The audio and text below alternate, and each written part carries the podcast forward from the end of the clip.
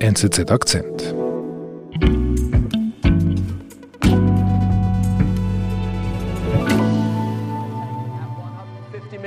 Many places still. 160 is bid back to Alex at 160 million. At 190 million. Give me 200. Das ist eine Auktion im Auktionshaus Christie's in New York im November 2017. Versteigert wird das Kunstgemälde Salvator Mundi und es steht dabei ein Gemälde von Leonardo da Vinci aus dem Jahr 1500. For the Leonardo at 200 million looking for 210. Sir, you coming back in? Man muss sich vorstellen, seit 100 Jahren gab es keinen neuen Leonardo.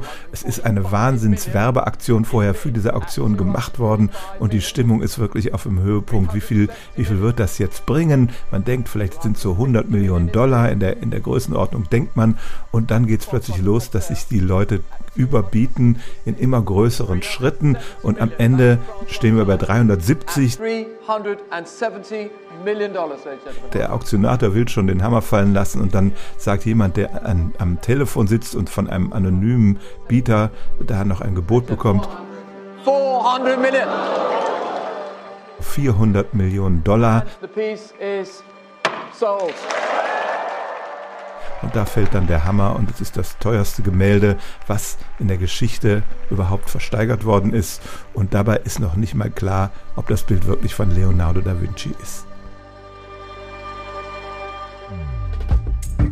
Bis heute streiten Kunstexperten darüber, ob der Salvator Mundi ein echter Leonardo da Vinci ist.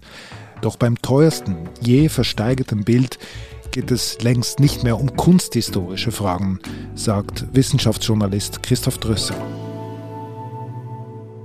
Christoph, ich mache jetzt einfach mal die Augen zu. Wie muss ich mir dieses Bild, diesen Salvator Mundi vorstellen? Also es ist ein langhaariger Mann.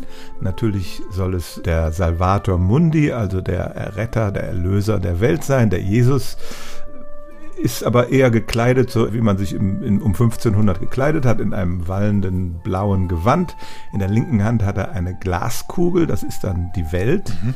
Und die rechte Hand erhebt er zu einer Art Segen. Also er schaut uns direkt in die Augen, ein Porträt direkt frontal und ist sozusagen unser Erlöser. Mhm. Ein ziemlich beeindruckendes Bild, würde ich sagen aber ich bin kein Kunstexperte. Wenn man mich gefragt hätte, ist es ein Leonardo oder nicht, hätte ich das wahrscheinlich nicht sagen können. Aber es, es wirkt sehr speziell. Ja, und natürlich wird oft die Parallele zur Mona Lisa gezogen. Dieser Mund, wenn man den sich anschaut, der hat so eine ganz weiche, eine ganz weiche Kontur. Man nennt das auch die Sfumato-Technik, die Leonardo entwickelt hat. Und das ist schon, erinnert schon sehr daran. Die Frage ist natürlich, es ist zweifellos um diese Zeit gemalt worden, aber war es Leonardo selbst oder einer seiner Schüler? Mhm. Und von der Frage hängt natürlich alles ab, insbesondere wenn es ums Geld geht. Klar, äh, es ist natürlich ein himmelweiter Unterschied, ob es jetzt ein echter Leonardo ist oder von seinen Schülern. Ja, das ist der Unterschied zwischen ein paar tausend Dollar und 400 Millionen. Und einfach, dass ich dich richtig verstanden habe, am Anfang hast du es gesagt, das Bild wird damals im November 2017 für 400 Millionen Dollar verkauft, aber es gab bereits Zweifel, ist das korrekt? Es gab Zweifel, es gab Kunstexperten, die gesagt haben, ja, das ist ein Leonardo. Und andere haben gesagt, nee, das ist eher keiner, aber äh, wir befinden uns hier nicht in einem, im wertfreien Raum. Alle, die an diesem Verkauf beteiligt waren, haben eigentlich das Interesse zu sagen, ja, das ist ein Leonardo. Und so zieht sich durch die ganze Geschichte dieses Bildes dieser Interessenkonflikt von Menschen, die auch ein materielles Interesse daran haben, dass dieses Bild wirklich als ein echter Leonardo erklärt wird. Also dieses Bild muss ein echter Leonardo sein. Es muss einer sein, genau. Für viele Leute muss es einer sein, sonst ist, hängt entweder ihre Reputation daran oder eben eine ganze Menge Geld, die sie in den Sand gesetzt haben. Also woran machst du das fest, dass da wirklich Leute wollen, dass das ein echter ist? Ja, dazu muss man ein bisschen über die Geschichte dieses Bildes wissen. Äh, es wurde 1958 mal für 45 Pfund, britische Pfund, auf einer Auktion verkauft. Es war ein Bild, auf dem man eigentlich gar nicht mehr viel erkennen konnte. Also das Bild, was ich eben beschrieben habe, war das nicht, sondern es war ein sehr beschädigtes Bild, das in eine Reihe von ähnlichen Motiven passte, die in dieser Zeit gemalt worden sind. Und man dachte, das hat irgendeiner dieser zeitgenössischen Künstler halt gemacht. Mhm. Und weil es in so einem schlechten Zustand ist, kann man sich das auch nicht in die Wohnung hängen. Mhm. Und dann im Jahr 2005 haben zwei New Yorker Kunsthändler dieses Bild gesehen auf einer Auktion und haben gedacht, da könnte doch mehr dahinter stecken. Es, wie gesagt, es gab viele dieser, dieser Salvator-Bilder, aber man vermutete immer, es muss ein Original geben, das von Leonardo gemalt worden ist. Und die dachten eben, das könnte dahinter stecken, haben das Bild auch für nur 1175 Dollar gekauft, aber dann eben eine Restauratorin eingeschaltet. Dafür haben sie wahrscheinlich erheblich mehr gezahlt. Die hat nämlich jahrelang daran gearbeitet, dieses Bild wiederherzustellen und sozusagen in seinen Originalzustand zu versetzen. Ah, das kann man. Also was hat sie denn gemacht? Ich bin ja auch kein Kunstexperte und ich dachte immer Restauratoren. Das heißt, die machen so ein bisschen den Dreck weg und dass die Farben wieder leuchten und so, kennt man ja von der Sixtinischen Kapelle. Aber diese Restauratorin musste mehr machen. Da war, es haben ganze Bildteile gefehlt und die hat die tatsächlich im Stil des Originalkünstlers dazu gemalt, sodass dann insgesamt ein Kunstwerk entstand, was auch wirklich eine Einheit ist und sie hat wirklich jahrelang sich mit diesem Bild auseinandergesetzt, daran gearbeitet und kam im Laufe der Zeit immer mehr zu der Überzeugung, das ist wirklich ein echter Leonardo. Okay. Ist das glaubhaft? Man muss wissen, dass alle Beteiligten eigentlich Interessen haben. Ja, das fängt mit diesen Kunsthändlern an, die natürlich investiert haben und jetzt äh, sozusagen ihre Rendite haben wollen. Und äh, auch die Restauratorin ist natürlich, hat ihre Arbeit reingesteckt und möchte auch den Lohn dafür haben. Aber es gibt Kunstexperten, die das auch anzweifeln und die Fachwelt ist immer noch gespalten. Mhm. Und was passiert dann mit Salvatore Mundi? Ein ganz wichtiger Meilenstein ist, dass das Bild zum ersten Mal in der Öffentlichkeit gezeigt wird. Das war im Jahr 2011 in der National Gallery in London und da hing das Bild und die Frage ist, was hängt man für eine Beschreibung daneben? Und der Kurator entschloss sich, daran zu schreiben, Leonardo da Vinci. Mhm. Und damit kriegte das Bild dann wirklich so einen Ritterschlag und war zum ersten Mal präsentiert worden als ein Leonardo. Von da an ging die Post ab und die Karriere des Bildes begann. Okay, also das war eine Sensation. Das war eine Sensation. Von Leonardo da Vinci gab es 20 Bilder bis dahin, die man kannte. Das letzte war vor 100 Jahren, wie gesagt, äh, entdeckt worden. Und das war einfach eine Sensation in der Kunstwelt. Und was meinst du, da ging die, die Post ab? Die Post ging ab, vor allem was den Preis des Bildes anging. Ein echter Leonardo ist halt mehr wert als ein Bild, das vielleicht von Leonardo ist. Und die Kunsthändler haben das Geschäft ihres Lebens gemacht. Ein russischer Geschäftsmann hat irgendwann 127 Millionen Dollar dafür hingelegt. Und dann ist er nicht lange drauf sitzen geblieben, sondern hat es eben zur Auktion gegeben, in der Hoffnung, dass er da noch ein paar Millionen mehr rausholt. Und das haben wir ja schon gehört. Das ist dann mehr als das Dreifache gewesen. 400 Millionen Dollar sind dafür erzielt worden. 400 million dollars is the bid and the piece is sold. Mhm. Das war, hast du gesagt, im November 2017. Weiß man eigentlich, wer der Käufer ist? Es ist ziemlich klar, dass es der saudische Kronprinz Mohammed bin Salman ist, MBS. Ah. Den kennen wir aus vielen anderen äh, nicht so rühmlichen Geschichten. Und der hat sich dann sozusagen dieses Kleinod der europäischen Kunst unter den Nagel gerissen. Mhm. Aber auch ein Mohammed bin Salman muss ja von diesen Zweifeln ja etwas mitgekriegt haben. Er hat sich dazu nie öffentlich geäußert, aber äh, man kann sich schon vorstellen, dass dieses Bild für ihn eine ganze Menge Prestige bedeutete. Er steht ja auch für so eine gewisse Öffnung nach Europa hin und dann sozusagen so ein Kunstwerk, was, was wirklich zu einem zentralen europäischen Künstler gehört, in seinem Besitz zu haben, das ist schon was. Mhm, okay. Und was macht er damit? Im Jahr 2019 plante der Louvre eine große Leonardo-Ausstellung. Der Louvre hat natürlich die Mona Lisa, das wissen wir alle, und die Saudis wollten eigentlich, dass dieser Salvator Mundi gleichberechtigt neben der Mona Lisa ausgestellt wird. Und die Vorstellung war, dass man einen Raum hat, wo diese beiden Bilder nebeneinander hängen und damit äh, wäre er nicht nur als, als echter Leonardo geadelt worden, sondern wirklich als ein gleichberechtigtes Bild zu diesem Bild, was das berühmteste und bekannteste der ganzen Welt ist. Mhm. Und dann?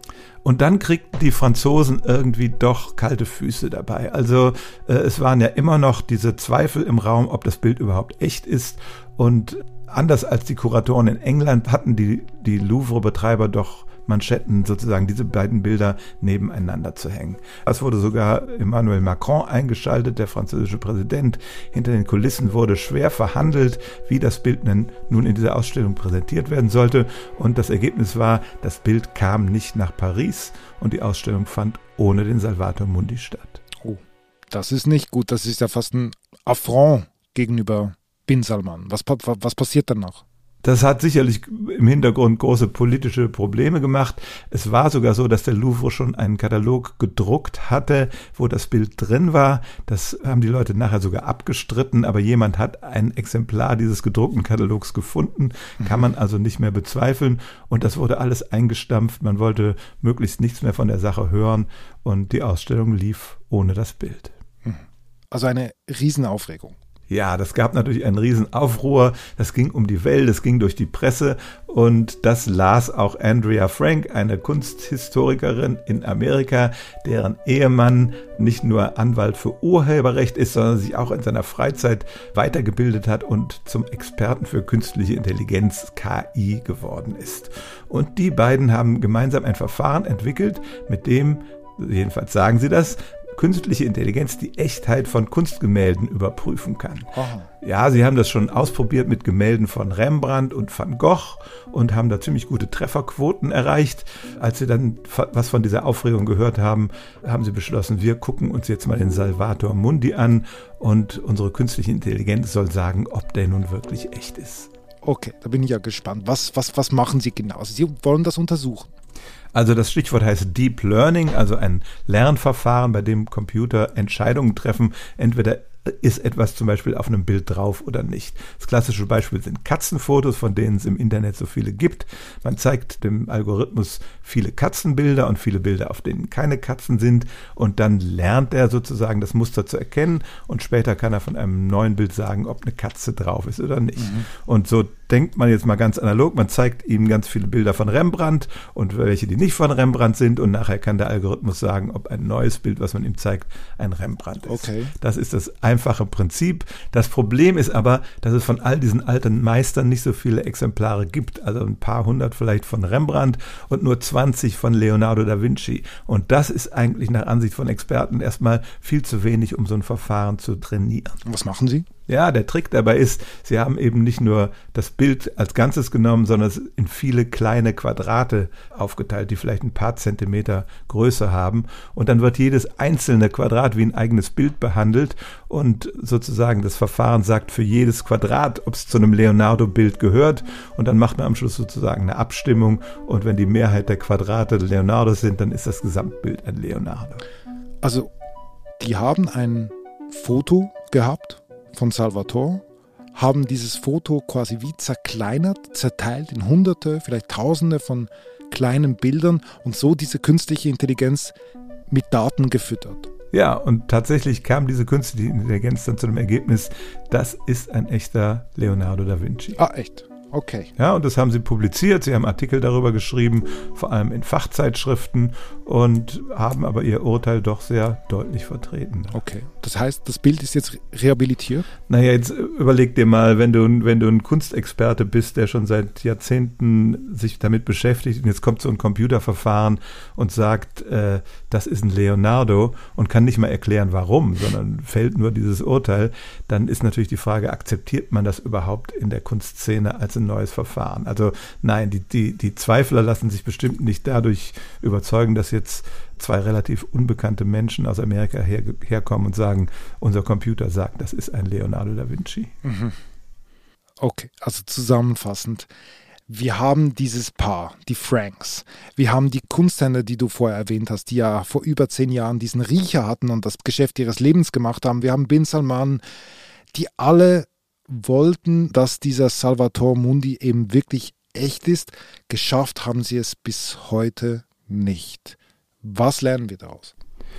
Wir lernen daraus, dass diese Frage ja keine kunsthistorische Frage mehr ist, schon lange nicht mehr. Das war vielleicht am Anfang der ganzen Geschichte so, als diese, diese Kunstsammler das Bild gesehen haben. Aber schon für die war die Sache natürlich auch ein Geschäft. Und alle, die danach in die Geschichte reingekommen sind, waren eigentlich zum großen Teil Spekulanten, die das Bild für einen gewissen Betrag gekauft haben und gehofft haben, dass sie es dann für ein Vielfaches wieder weiterverkaufen können. Wir sind da in Sphären, die mit mit, mit reiner Kunst und Expertise eigentlich nichts mehr zu tun haben.